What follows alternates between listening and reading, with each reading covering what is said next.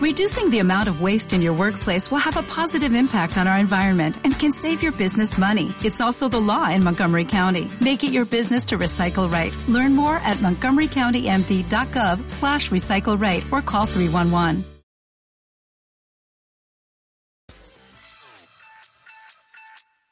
Residen los jóvenes. Y eso hay que tenerlo bien claro. Pero es que tenemos que entenderlo. Nosotros somos los que tenemos que hacer la diferencia. Nadie más lo va a hacer.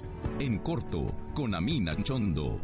Escucha un análisis profundo de los hechos que a todos nos interesan, tratados con una perspectiva joven de esta nueva generación de mexicanos que hacen las cosas de forma correcta. Tu opinión y lo que quieres escuchar serán las guías editoriales de Amina Chondo. Iniciamos.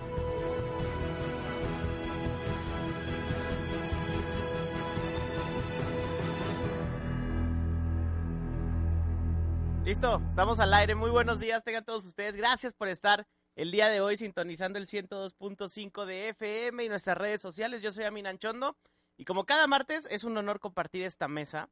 Con, tenemos nuestra propia Marichuy aquí en, en Chihuahua, en esta estación. Bienvenida, Marinés. Hola, buenos días. Mesta. María Inés Mesta. Buenos días, Amin Rocco y Radio Escuchas. Y Rodrigo Rivilla, por el otro lado de la mesa. Buenos días, Amin. Qué horrible Con, con el pin de con el pin de diputado, que te acerques más al micrófono. Y es hora de que aprendas. Eh, Oye, que, con, Súbale. con- con su pin de diputado que algún día vamos a cambiar por la sexi, sexagésima, no sé en cuál vamos legislatura. ¿Sexigésima? ¿Así va a quedar? ¿La sexigésima? Es que Rocco va a participar en la sexigésima legislatura de aquí de- de- de- del gobierno federal.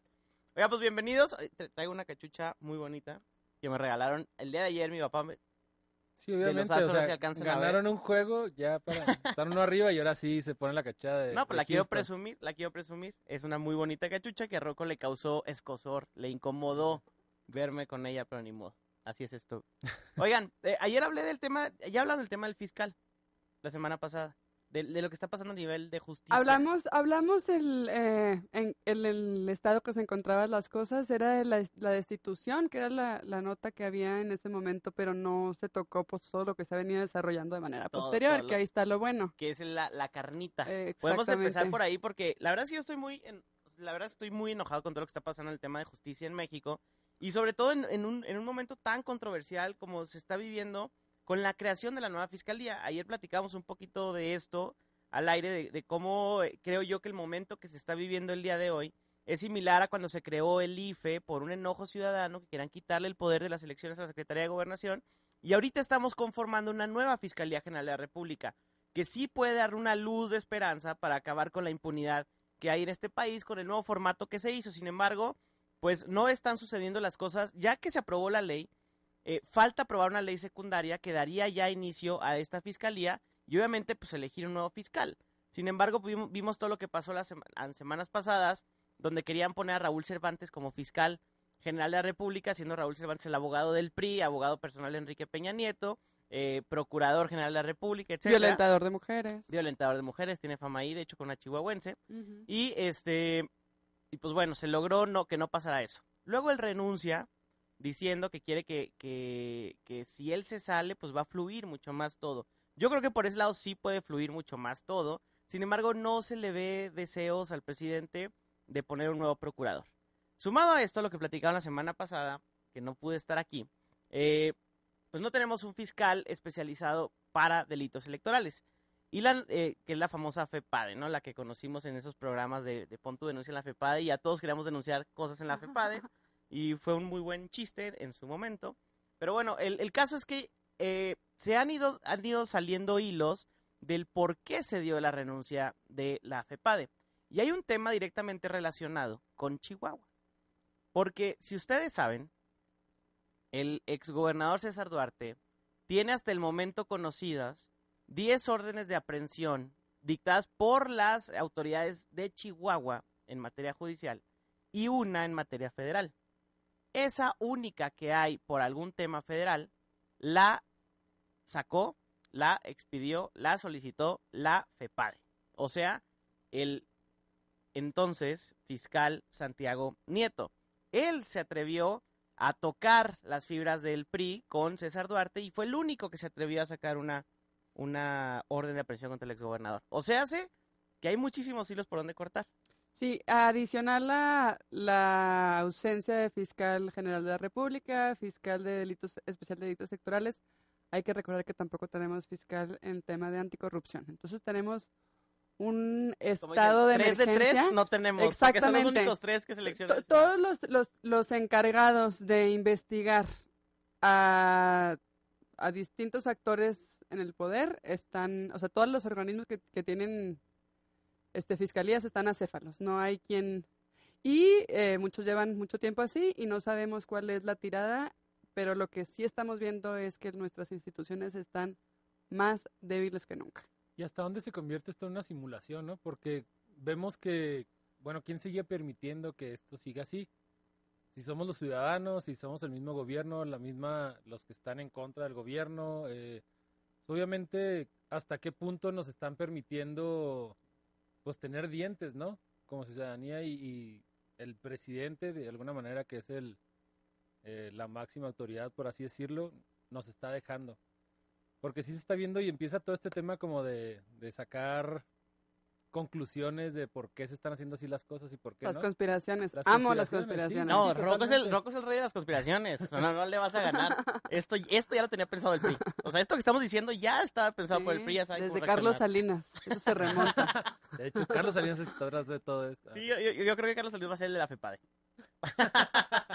Oiga, no, ayer me mandó, de hecho, de- decir que Luis Carlos Hernández, con quien inicié el programa eh, cuando, cuando recién empecé, que no sabía hacer radio y le tengo un poquito más de experiencia y que se rajó a venir el día de hoy, lo digo públicamente, este, tenemos, me mandó un- una, una, ¿cómo se llama? Un cartón, este, donde salen tres zombies sin cabeza. Ah, no, no, de cerveza no. De- también nos debería haber mandado un cartón de cerveza. Pero nos manda tres zombies, ah, no se ve, que van caminando este, sin cabeza. Y esos zombies, pues obviamente la Fiscalía Anticorrupción, la Fiscalía de para Delitos Electorales y la PGR. La- lo grave del asunto, y yo no sé hasta dónde vaya esto a permear o repercutir, porque cuando sale la estafa maestra de la que hablamos aquí, aquella investigación que hizo muy bien Mexicanos contra la Corrupción y, y no me acuerdo quién me será socio, ah, y Animal Político, el gobierno no salió a dar ninguna declaración. O sea, el gobierno ni siquiera ya se tomó la, la, la La molestia, molestia, de poner a, a una gaviota en un escritorio a decirnos que, que se lo merecen, ¿no? Este, ya no se tomó ese tipo de, de atribuciones que creo que es, es sumamente necesario y sumamente exigible que salgan a esto. Ahora, con esto que está pasando, pues no se está viendo que al fiscal lo corrieron por, por faltar un- al código de conducta. Hazme el favor, o sea, Como si fue fuera la primera violación al código de conducta que se da en un funcionario o funcionaria pública. Claro, y, y, y por eso lo despidieron y yo no he visto que haya ni siquiera una investigación o un inicio de investigación, y lo decía ahora en Nayarit. Eh, me tocó en Nayarit el fin de semana y le decía, a ver, aquí su, su presidente municipal, Lallín, dijo públicamente que él robaba, pero poquito. Y, y no se inició una investigación. O sea, y no empezaron a investigar qué, qué era lo que había robado para ver, pues, cuáles son términos de poquito o mucho. Porque... Creo que ahí tocas un tema que es central en materia de diseño institucional también. Fíjate, las, eh, las fiscalías, a los titulares de fiscalías los nombra el Ejecutivo. Dime tú cómo están alineados los incentivos para que un investigador investigue a su patrón. La tendencia internacional es que cada vez más las fiscalías se van haciendo autónomas e independientes, pero de manera real. Porque si no, eh, veamos el caso de Estados Unidos. Ayer se sucedieron una serie de cosas eh, bastante importantes donde eh, se dictó orden de aprehensión contra Paul Manafort, fue uno de los de los coordinadores de campaña de Donald Trump por ¿Ah, sí le dictaron sentencia? se le- sí, no, bueno, se le inició el proceso, se le Ah, detuvo. Sí, O sea, está detenido ya. Está detenido a partir de ayer. Paul Manafort, uno de los hombres, este, coordinador de campaña de Trump, por colusión contra Rusia y lavado de dinero. Esta investigación la hizo un fiscal de manera independiente. Se han, se han ido eh, abriendo otras, otras este, cartas que están, que eventualmente, muy probablemente van a llevar a, un, impeachment a Trump, francamente a la destitución, porque, sí se está investigando de manera seria. Ahora, hoy en, en el, en el programa de Carmen Aristegui se discutía si Trump era capaz de remover a un fiscal que lo estaba investigando. La apuesta es que no. Estamos viendo que en Estados Unidos las instituciones están funcionando porque hay cierta independencia de la fiscalía. En Latinoamérica, en Brasil, estamos viendo que los fiscales van contra expresidentes, contra presidentes, y no están despidiendo a los encargados de investigar. Ahora, aquí lo que está sumamente sospechoso es que la oposición se une ante, la, ante el despido de Nieto y en un principio él sí dice como me despidieron de manera injustificada por, por cuestiones políticas y de pronto se retracta. Sí, eso fue un tema porque dejó, dejó Dijo a que no había todos- condiciones para volver también. No, o sea, eso es eso es on, cerrajó. come on. Eso es un cerrajó porque... No, no sé, o lo amenaza, digo, conspiremos. O lo amenazaron, o tiene muertitos en el closet, o tiene algo que le saquen, o échale. Digo, no, no sería nada raro en este país. Claro, que- no, de hecho, de hecho él mismo dijo que le mandó una carta, que le mandó una carta el Emilio Lozoya, el exdirector de Pemex, donde le decía, oye, no nada más te pido que me absuelvas, sino te exijo que pidas una disculpa pública. Y dentro de la carta dice que le mandaba su currículum, así como ve quién es mi papá, ve quién es mi mamá, ve dónde estudié. Y, él mismo declaró, pues yo, no entendí esa carta hacia dónde iba o qué significaba. Pero, y luego dijeron, en alguna nota, no me acuerdo en, qué periódico leí, que, que ya tampoco podemos creer en los periódicos, este, pero leí que le habían dicho que había algo personal que le podían sacar. O sea, que había cosas de él que podían decir, este, y que por eso mismo le, le dijeron como, pues ya bájale, ¿no? O sea, ya salte. Pero pues dejó, dejó a toda la oposición partidista y a la sociedad civil colgada en el sentido de, oye, pues te estamos defendiendo porque estás llevando bien los casos, estás haciendo algo en contra de una impunidad electoral que se da en México, pues como se dan los pelotes, los maíces, este, y, y el vato pues ya dijo que no, entonces ya no tenemos Pero, ahora pues, sí deja un antecedente, ¿no? Deja un antecedente de buscar a uno, a lo mejor sin tantos muertitos en el closet, como se, se podría decir. El problema es cómo hacer para que entre y para que tenga dientes como siempre hemos querido, ¿no? Para mí es un problema también de fortaleza institucional. Yo creo que el Senado, que está en posición de restituirlo, lo debería de restituir por principio. Ya si una vez en el puesto quiere renunciar, ya es cosa Sí. suya, pero, pero el desistir de una acción que te corresponde sobre lo que tienes facultades, a mí es lo que me parece que es inadecuado. No está en él este, echarse para atrás cuando, no es cuando es facultad del Senado decir esta destitución se hizo de manera incorrecta. Claro. Porque se, se está embarrando la manera en la que se dieron los hechos. Se inicia una investigación eh, por Emilio, con el, contra Emilio Lozoya por los temas de Odebrecht. Hay alguna especie de comentario imprudente en medios en donde él adelanta, pero nada, nada relacionado con el caso. Adelanta un poco como el estado de las cosas, dice sí se está investigando, se están haciendo las gestiones, etcétera. Y de pronto resulta que ese comentario es violatorio contra sus derechos procesales y la pasa muy mal y no duerme y llora mucho. ¿En ¿no? serio? No, y Digo, no, ya, ya, ya, ya. Y es el tema poco. de qué tan, qué tan fortalecida está la, la, la oposición, ¿no? ¿Qué tan fortalecida está la oposición como pasa en Estados Unidos con los demócratas y los republicanos? O sea, siempre, incluso en el Senado, se ve como este contraste de, de ideales y de siempre estar como peleados. Aquí como que no, pues no sé si todavía Mira, no está tan no, fuerte y- o, o todavía están metidos muchos en los mismos problemas que también pasa, ¿eh? Yo creo que En el caso de Estados Unidos se dice que el poder reside en el Capitolio, no en la Casa Blanca. O sea, que realmente quienes, quienes mueven la política pública y quienes mueven las cuerdas de la, de la Es política es el Congreso. Aquí hay un presidencialismo absurdo, obsceno y eso es lo que hay cínico. que cambiar. O sea, eso es lo que hay que cambiar. Ayer lo platicaba con Pavel Aguilar, el presidente del- estatal del PRD. Decía, a ver, lo, lo que yo le veo así decente al frente es que puede evolucionar un tema de gobierno de coalición que podría quitarle el poder al, al, al sistema presidencialista que hay en México. Porque Pero- no podemos tener un, platua, un o sea, un, un seguirnos manejando por lo que diga una sola persona, sino estar representados. Pues sí, pero también le hace el poder a como a un grupo más grande o de oposición que también podría hacer, lo que también es un poco es peligroso, ¿no? O sea, yo creo que necesitas contrastes. Pero ¿cuál Eh, es la solución? O sea, porque, porque es la forma que nos vemos representados democráticamente. O sea, creo yo que... Algo sucedió interesante ayer respecto del frente.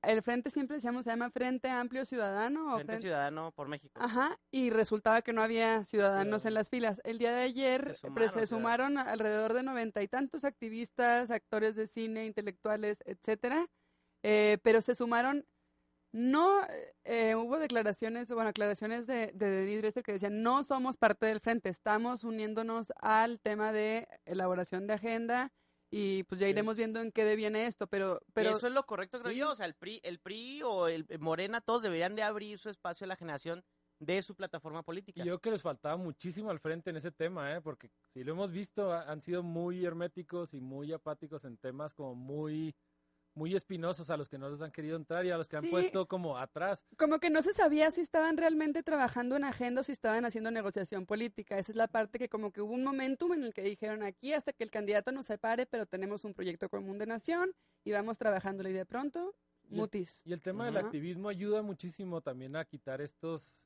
bueno, a, a romper estas paredes, por así decirlo, dentro de, de la misma alianza, porque pues ya no es parte del partido si acepta o no, sino es parte también del, del movimiento ciudadano que representa al partido. Claro, ¿no? claro, pues es que el ciudadano es el que, el ciudadano es el que, a ver, López Dóriga, deja de girar la silla.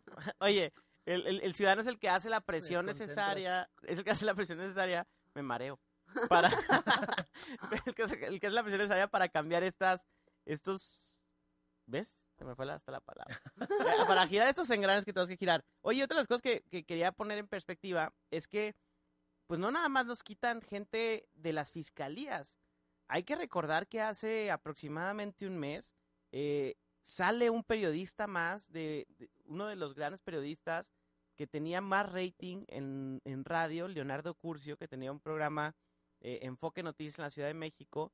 Si lo sumamos a Carmen Aristegui, si lo sumamos a el propio Ferriz de Con, que ahora está buscando firmas, o sea, hay, hay algo peligroso ahí. Sí, O sea, hay algo oye, peligroso que, que- que hay que sumar las piezas, porque pues el día de mañana igual ni nosotros estamos aquí, Mira, ¿no? qué interesante que lo mencionas porque eh, esto es relevante también en el contexto de que acaba de haber en el Senado, se acaba de aprobar una reforma a la en ley en materia de telecomunicaciones que al parecer reduce los derechos de las audiencias este, pues a recibir la información.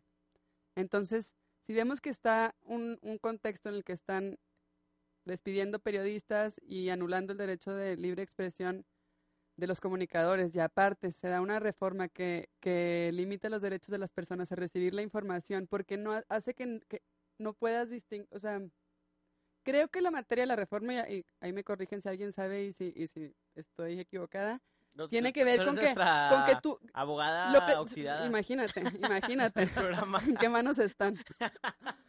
El- la, la reforma lo que dice es que las autoridades ya no, antes des- tenían que transparentar si la información que estaban dando era pagada y ahora ya no. Entonces ya se vuelve un terreno gris en la materia de, de qué son hechos, qué son opiniones y qué son promoción. Es que también ahí hay un tema, que, que tú contratabas publicidad, los contratos eran por publicidad de a Chihuahua o lo que fuera eh, relacionado que sí se puede comprar, pero eran contratos tan grandes que por ahí entraba el dinero de una manera... Espuria. Ajá, no, Claro. en serio, o sea, no iban a decir, ¿sabes qué? Yo te pago para que me eches porras o para que digas lo que yo quiera. No, yo te voy a pagar tanto por publicidad, comillas, comillas, que siempre le pasa. Sí, a sí, claro. y, y ese era el problema pues más grave de, de- en el tema de publicidad. Es el problema más grave, te digo, porque ahorita todavía con el chayote, si en gobierno todavía ya se trató, se está buscando quitar, en otras dependencias todavía no. Claro, y, y- ay, ya se me olvidó qué es. Pero no, sí, ah, ah, sí, este, eh, y esto que comentas tú es cierto, tenemos, tenemos, es, es que es, es día Es que último. ya es y- corte. ya es día corte. último, entonces hay que calcular el IVA. Entonces estoy haciendo mis cálculos en la mente. El. Ya no sé qué va a decir. Vamos a un corte comercial. Vamos a un corte comercial y volvemos a esta mesa técnica de expertos inexpertos en los temas. Eh, pero bueno, le echamos, Balbuceo. le echamos ganas a la vida y queremos un mundo mejor, por lo tanto hacemos este tipo de, de comentarios. Vamos a un corte comercial. Si usted le quiere entrar a esta discusión, mándenos un WhatsApp al 614-363-2021. Yo le agradezco mucho a las personas que siempre envían eh, saludos y el Twitter. El Twitter. Ah, tu- di tu Twitter. Rocco Revilla con doble C. Y yo no te voy a dejar decir tu Twitter porque no lo usas. No, no lo uso. No Úsalo. lo usas. ¿Por Por qué? ¿Por qué me quieren contigo. presionar? O sea, si tienes un fan que quiere conocerte por No dónde hay quiere, tal, no hay tal, a través de la página de Amina Anchondo. dice, mándanos mensaje en Amin Anchondo y ahí este les mandamos una foto del día de hoy de Marina Esvesta. Vamos a un corte y regresamos aquí en corto. La raíz de la noticia te la decimos en corto. En un momento continuamos.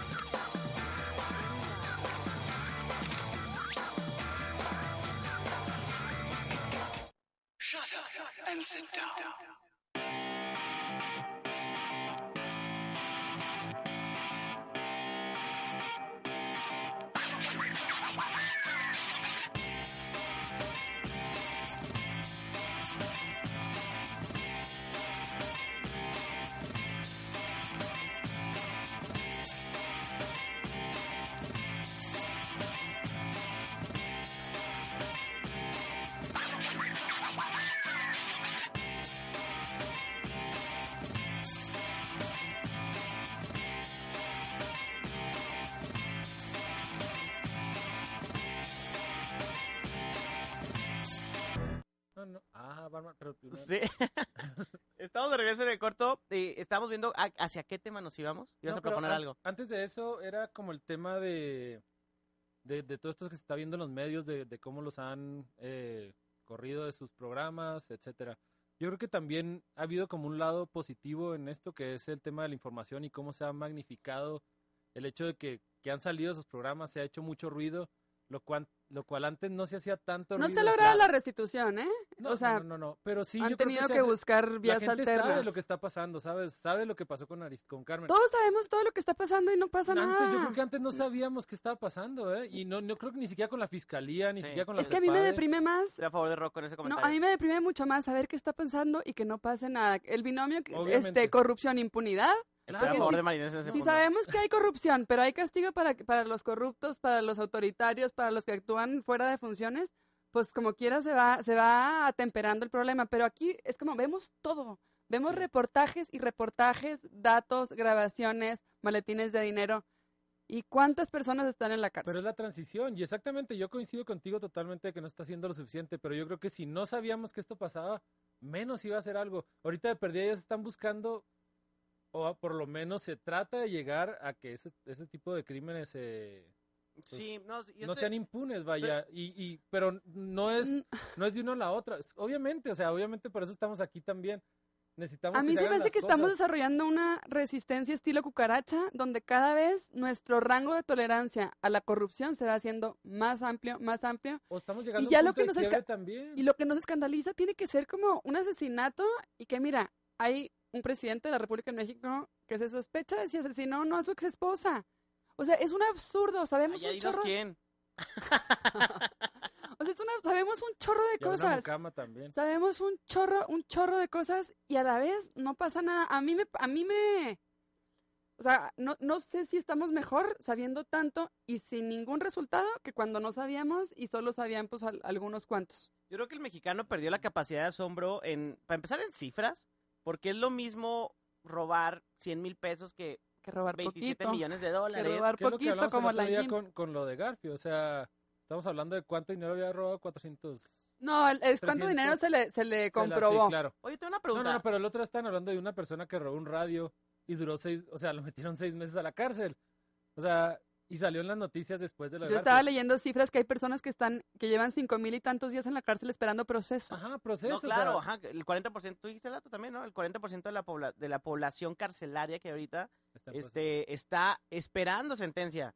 Y puede que después de años le digan, no, y perdón, es inocente, Y lo ahí- ahí mismo que hablábamos de cómo agilizaban los procesos también para ciertas personas. O sea, y también el tema, incluso el tema No de. es tanto de- que se agilicen, es que tienen lana para pagar los abogados. Sí, por eso. que no tienen el acceso a la justicia en México es sumamente discriminatorio. claro. Sumamente Estamos hablando discriminatorio. de que hasta por una depresión, como si no todos los que estuvieran en la cárcel tuvieran depresión, ¿sabes? O sea, también sí son los abogados, pero ¿por qué los procesos se aceleran cuando tienes mejores abogados? O sea, si te están dando turno para tantos días, ¿por qué el abogado puede llegar? No, quiero que me lo den mañana. Sí, Pues no, Mira, alguna persona en la, en la página de, de, lista, de ¿no? Amin este, criticó que, que invitáramos abogados que porque hablábamos de pura cosas que no sabíamos. ¿En A serio? ver, a ver, ser abogado es como ser doctor. No puedes llegar con tu oftalmólogo y decirle, oye, quítame el apéndice, no seas mala onda. O sea, todos tenemos áreas de expertise. Obviamente aquí somos muy ligeros en opinar. Es un programa de opinión. No, y Claro. somos En la que de No, y lo pronto decimos- tenemos- Y lo decimos siempre, ¿eh? Que no somos expertos en los temas, pero sí opinamos en base a los hechos que se ven. Pero una persona que creo que sabía más que yo del tema,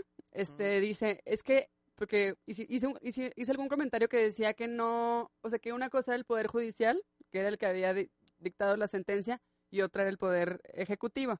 Lo que sí es que el Poder Ejecutivo, que fue el que dio pie a que se in- iniciara la investigación, las penas tienen un rango en el que ponen un tope y un mínimo. Y en el caso de Garfio, pues sí, se lo, lo que se le pidió que se le diera fue el mínimo.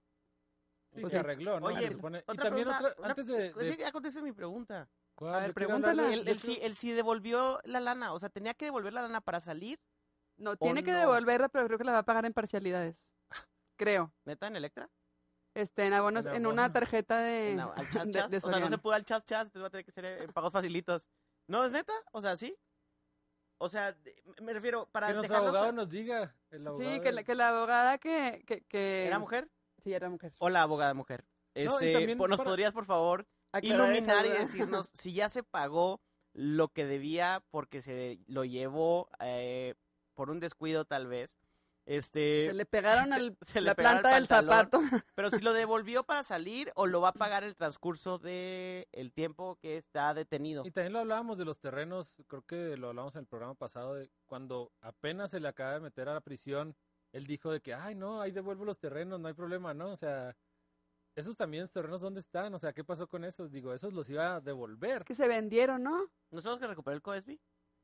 No sabemos.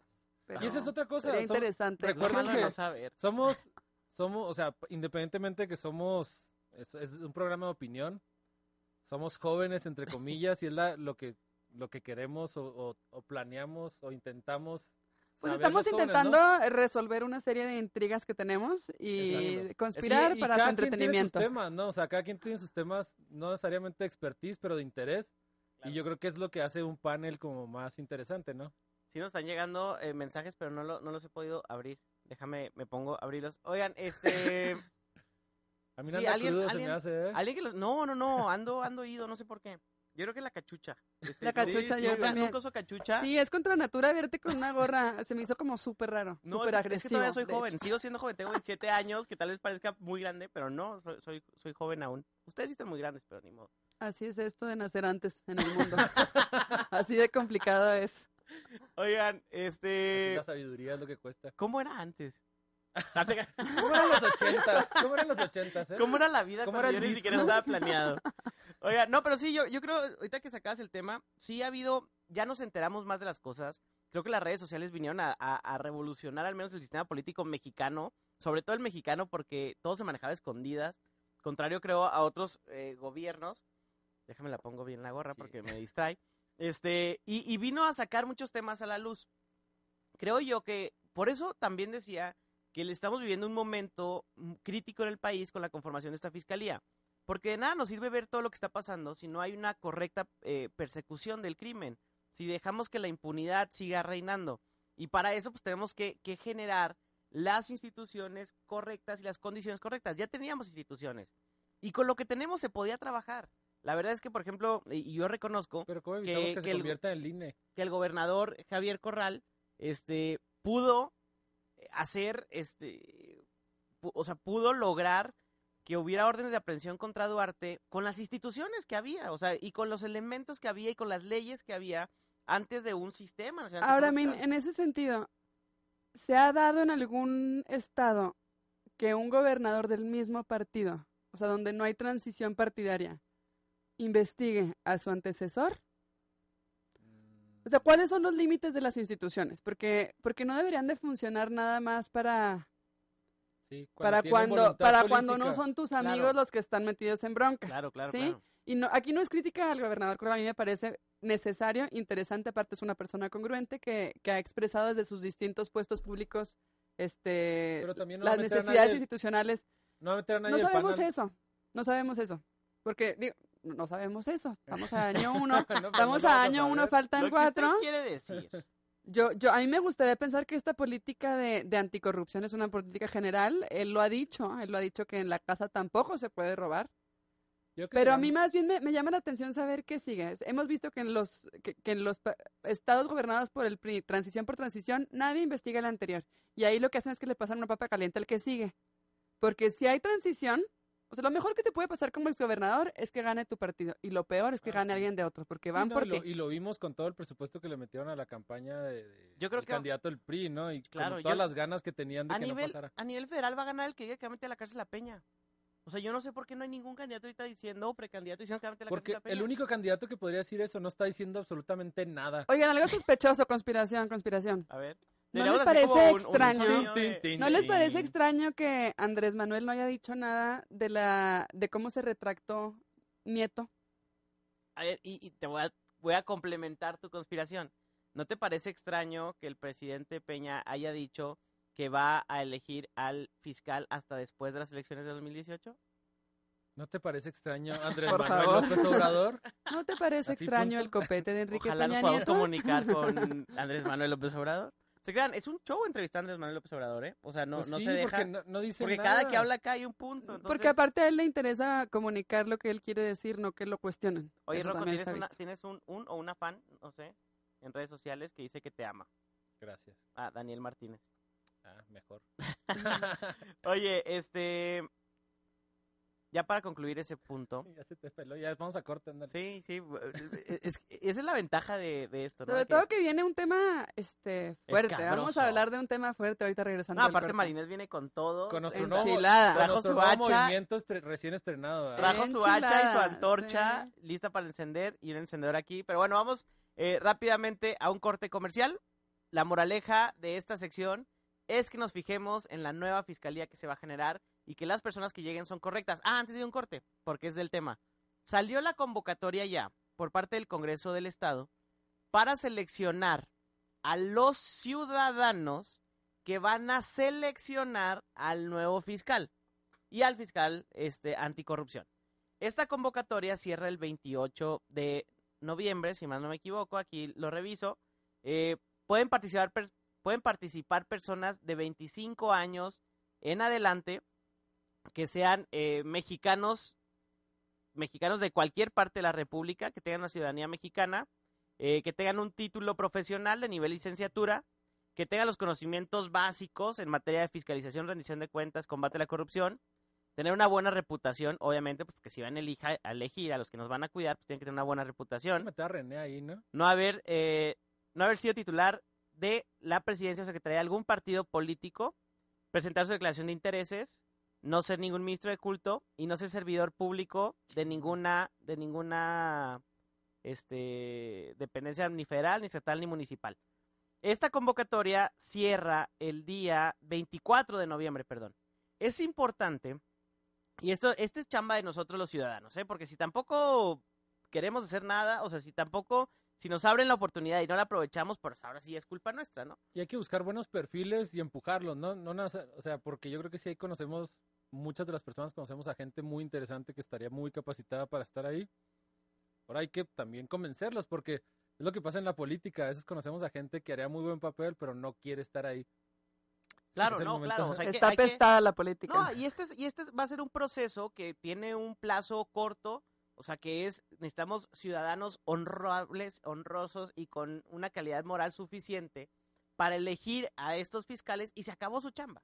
O sea, es hasta ahí, pero creo que es muy importante que participen personas que tengan méritos en el sentido de ética, moral y sobre todo un poco de conocimiento de congruencia, de, congruencia demostrada, sí, ¿no? congruencia demostrada. Si logramos eso, yo creo que vamos a tener un muy buen fiscal. Entonces, este, se las dejo, les dejo la chamba. Eh, ahí en el, en el Congreso del Estado pueden sacar, en la página del Congreso del Estado está la convocatoria. Ahí mismo hay que llevar cierta papelería. No es mucha, pero hay que ver quién se registra para empujar y que se elijan a los nuevos perfiles. Porque también pueden llegar los corruptos, los partidos políticos o los que sean a meter perfiles de ellos mismos que, lo, que, que al final acaben siendo selecciona- seleccionadores y seleccionen a un cuate, ¿no? Entonces es lo que hay que evitar nosotros como ciudadanos. Saludos a Daniel Martínez de Juárez, nos están escuchando desde Juárez y puso que me ama, es el que puso. Ah, es el que puso que te ama. Saludos, Dani. Ah, qué chido que nos están escuchando desde la heroica ciudad Juárez. Vamos a un corte comercial y volvemos a escuchar los enojos, reclamos y eh, tecnicismos correctos que usa nuestra compañera Marinés con un tema que dividió a la ciudad de Chihuahua. Vamos a un corte y regresamos aquí en Claro corte. que no. Los hechos que te interesan los analizamos en corto. Continuamos.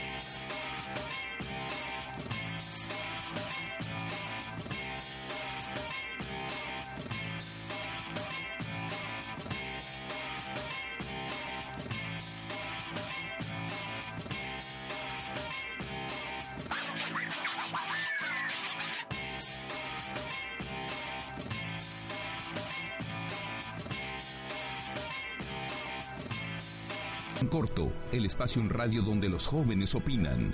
Regresamos.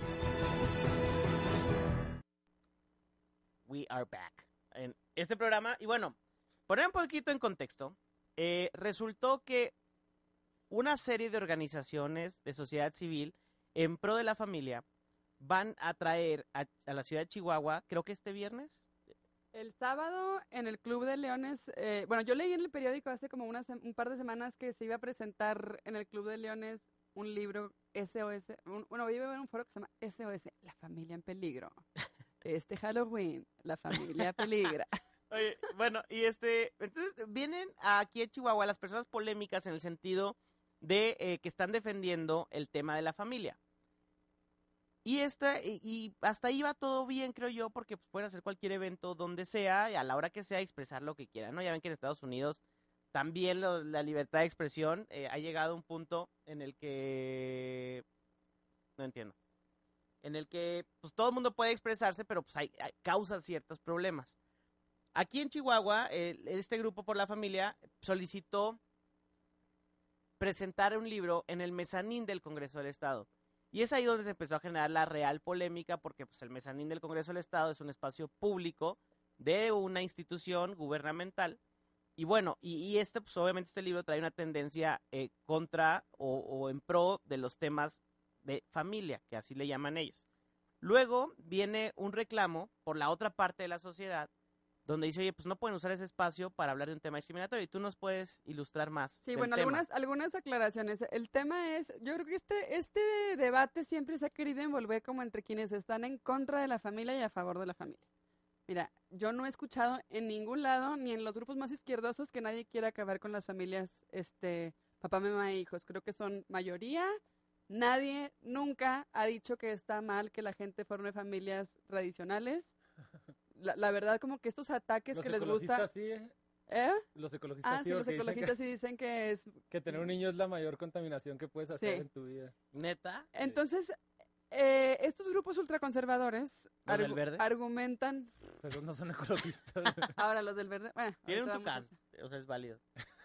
Estos grupos eh, ultraconservadores han usado el argumento de que las personas que, defensoras de derechos humanos atentan contra la familia y atacan cualquier otro tipo de familia diversa a la familia papá, mamá e hijos. Esto incluye desde divorciados, divorciadas, viudos, viudas, porque si no, si, si, si el único modelo que ellos admiten es mamá, papá e hijos, pues yo creo que ahí sí la mayoría estamos fuera de, de, de esa línea.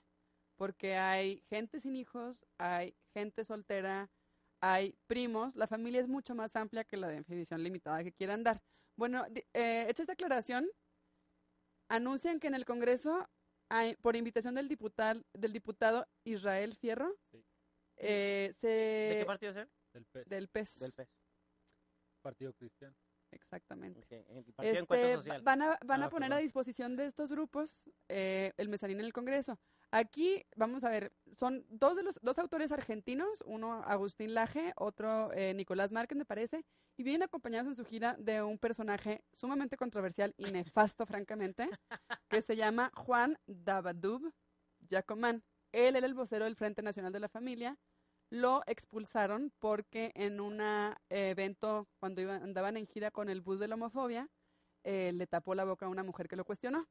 Es un hombre eh, francamente aquel violento y que- peligroso. que Le pone y la mano decía- y estas personas de las que el Congreso del Estado, que es un Congreso plural y que el Congreso se, pues, se sostiene con recurso público, están poniendo a disposición de este grupo de autores que tienen artículos francamente de susto, uno se llama así como carta abierta a una feminazi.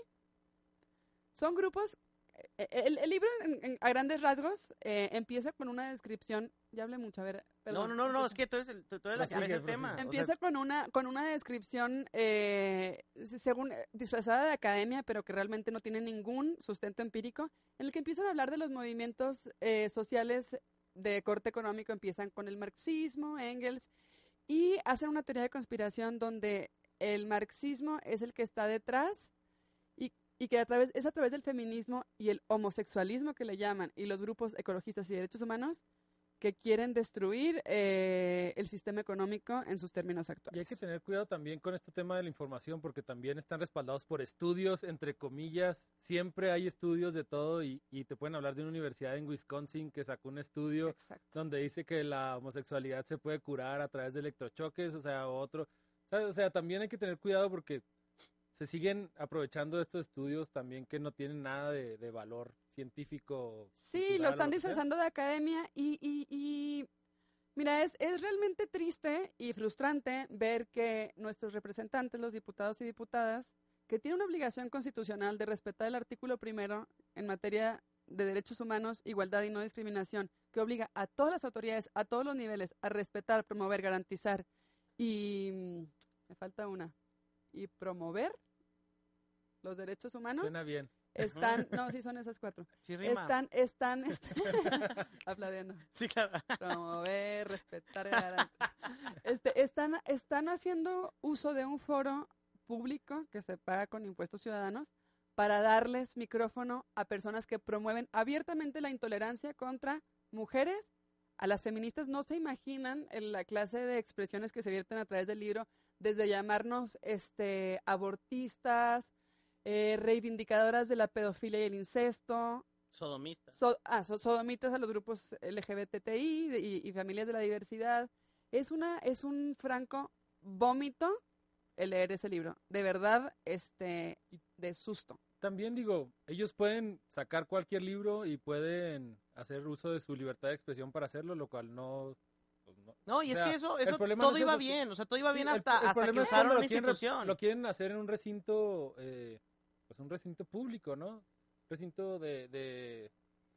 Y no nada más eso, sino también nos venimos enterando de que a través, obviamente este diputado siempre ha estado en contra de todo este tema de del LGBT, de, de muchos temas de derechos humanos que ahorita ya pues están, digo, a nivel mundial. Está superado. Y aparte Sí. no es ni siquiera si estás de acuerdo o no. La ley lo dice. La ley lo dice. El problema también que nos hemos enterado de que están haciendo, bueno, como misas o ese tipo de cosas ahí dentro del mismo Congreso, donde, o sea, por ley debería de ser Laico. laico. ¿Quién- ¿Hicieron una misa?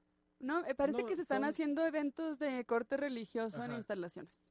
Sí. ¿Sí? Eso sí nos los comentaron este, personas que trabajan ahí. que, Este, Que están ahí en, cerca en los Oye, ¿es, medios es neta eso que propusieron de, de que una hora para leer la Biblia, algo así en el Congreso? pues dicen que sí. Eso yo no estuve y no. y, y no lo malo es que también cada vez veo más, incluso ayer iba pasando por enfrente de presidencia y en un evento público así de que gracias a Dios y esto y lo otro, o sea, A ver, no podemos dejar que nuestro país es católico, no tiene nada de No, malo. eso no tiene de malo, que cada quien- que cada hay que tener cuidado con la congruencia también, porque sí, o sea, acuérdense que una cosa no son las instituciones y otra cosa es, es La libertad de culto. Pero incluso en países eh, que se dicen laicos de manera severa como Estados Unidos, se jura, se jura este, por la Biblia antes de, ¿Qué de, de- No, claro, aparte- pasando en Estados de Unidos. rendir De una hecho, declaración. yo tuve una, Pobre Benito platicando- Juárez, está chiquito, pero hay que seguirlo respetando. a mí me pasó con una persona. Estaría ahorita re- Sí. volcándose Cuando- en su tumba. Cuando acaba de ganar Trump, nos tocó hacer un viaje a, a una parte aquí del estado con unas personas que venían de Estados Unidos mexicanos.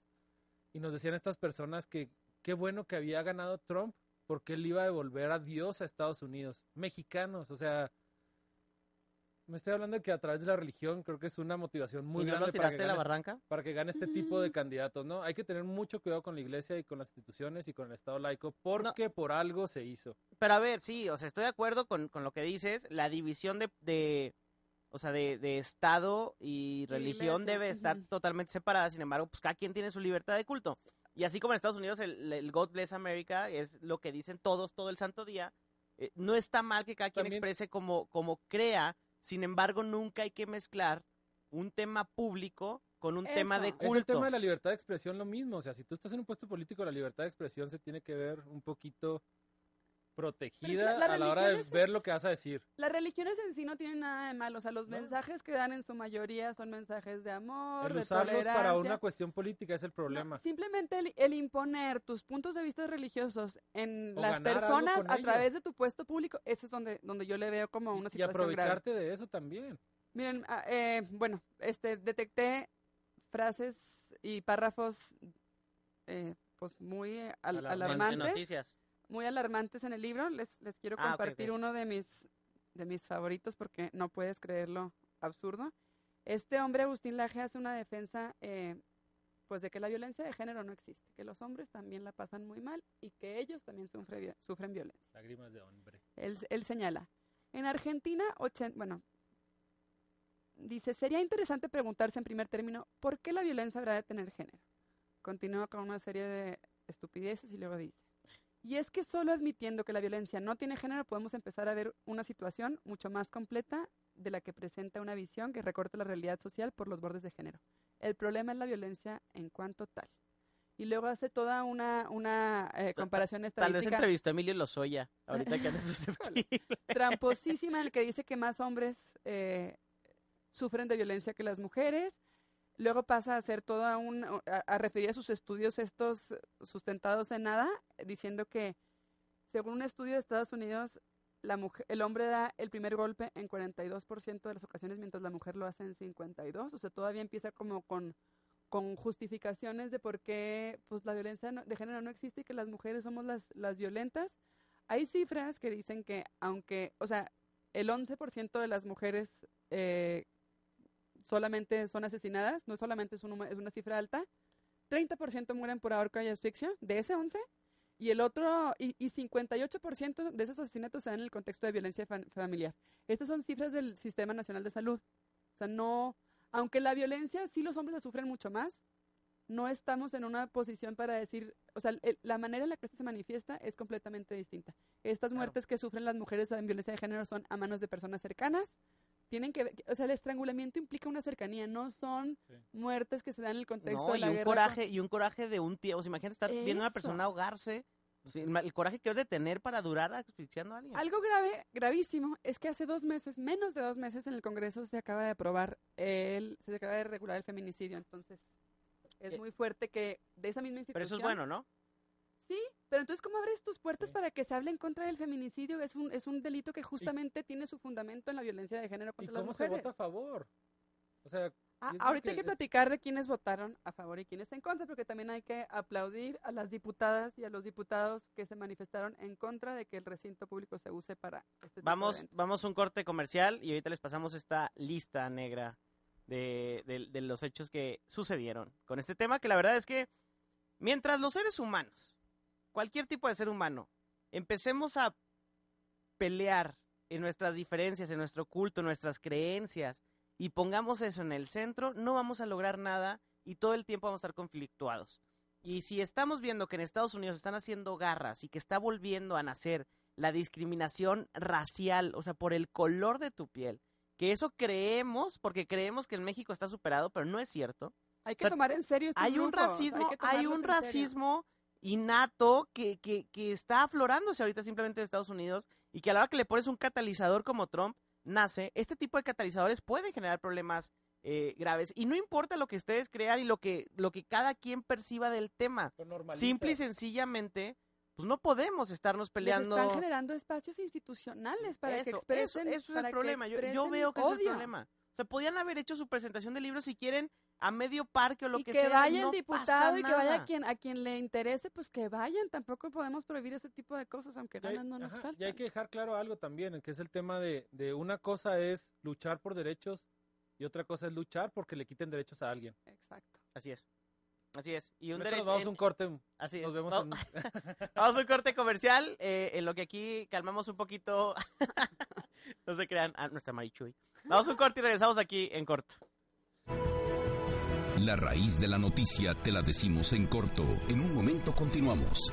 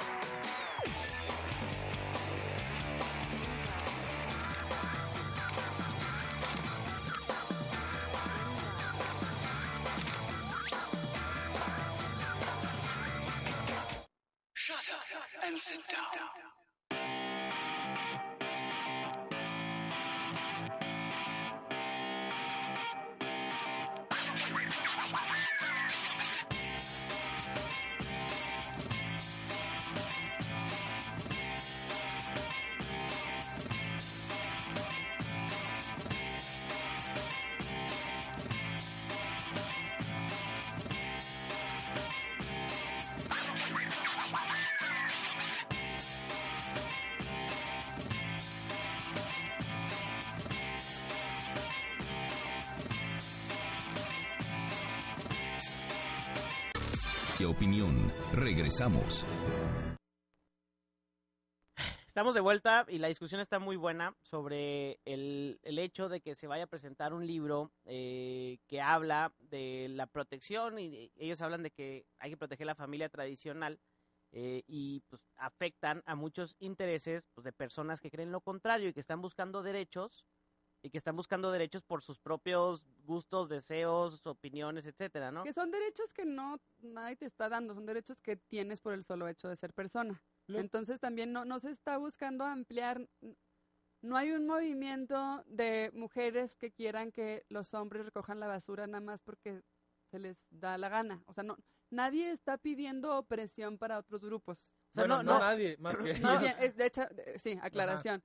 Estos grupos están pidiendo que se nieguen derechos a mujeres, a personas de la diversidad, a, eh, bueno, eh, A hacen una crítica, una crítica mismo, muy, muy desagradable a los defensores de derechos humanos, a defensores de territorio, a los pueblos indígenas. Y, y engañosamente quieren hablar como si, como si estos movimientos fueran una estrategia del capitalismo y de la izquierda para destruir a la familia. Pero cómo, ay, si el Así- capitalismo y la así, están la peleados. cosa es, empiezan como con argumentos muy técnicos, haciendo descripciones históricas, y luego llegan a conclusiones francamente absurdas. Les quiero leer una última, les prometo que ya es la última que leo, porque también como que no, no, no das Fir- crédito. Firma, firma aquí, por favor, que es la última que Eh, vas a- hablando, hablando de la marcha de Ni Una Menos, una marcha que empieza este, en Argentina y se reproduce en toda Latinoamérica como, como respuesta a los asesinatos de mujeres, él concluye eh, que esta manifestación, eh, además de las peticiones más destacadas de la manifestación, se encontró la reglamentación de la totalidad de artículos de la Ley Nacional 26847 de protección integral a las mujeres. Ese es el equivalente en México a la Ley General de Acceso a las Mujeres a una Libre de Violencia. Y luego dice, con asignación de presupuesto acorde. Y luego dice, "Dis- dicha ley, desconocida por la inmensa mayoría de quienes concurren a la manifestación, en su artículo 3, inciso, establece el derecho de la mujer a decidir sobre la vida reproductiva y número de embarazos. Y dice, evidentemente incluye decidir matar o no matar al ser portador de un ADN diferente al suyo. Está hablando, eh, mire, en la Constitución de México dice que las personas en nuestro país tienen derecho a decidir sobre el número de hijos y el, espacio que quieren entre uno y otro. Aquí está diciendo que lo que dice la Constitución necesariamente conduce al aborto. O sea, son, son frases tramposas, son frases violentas para desacreditar eh, derechos que están en nuestra Constitución. Está hablando en contra de la ley, o sea, son leyes que emanan de nuestros congresos. La ley federal eh, contra la discriminación, ley de acceso a las mujeres a una libre de violencia, ley de igualdad, y que tienen sus similes a nivel estatal, y está descalificando todo lo que estas leyes que salen desde el propio Congreso, te digo, hace el 12 de septiembre regulan el feminicidio y ahora le abren la puerta a estos a estas personas Pero para que digan que no existe el feminicidio. parte de lo que también abrieron la puerta, y es lo que comentábamos ahorita, es que abrieron la puerta para todo. Y hay que aprovecharlo, y hay que Sí, aprovecharlo tiene como sus partes ciudadanos. positivas. Eh, o sea, no, a lo mejor no, no, no es positivo, pero hay que aprovecharlo nosotros como también como ciudadanos y utilizar estos espacios para lo que sea y lo que necesitemos hacerlo. O sea, porque también ¿Cómo pueden argumentar que se los abren a ellos y no abrírselo a uno que quiere hablar de otros temas que ellos consideran más de izquierda? espinoso, exactamente. Eh, na- nada más, última, última cosa, eh, hay que reconocer, firmado. no, dije, ya no iba a leer, eh, cayeron, eh, cayeron en el engaño.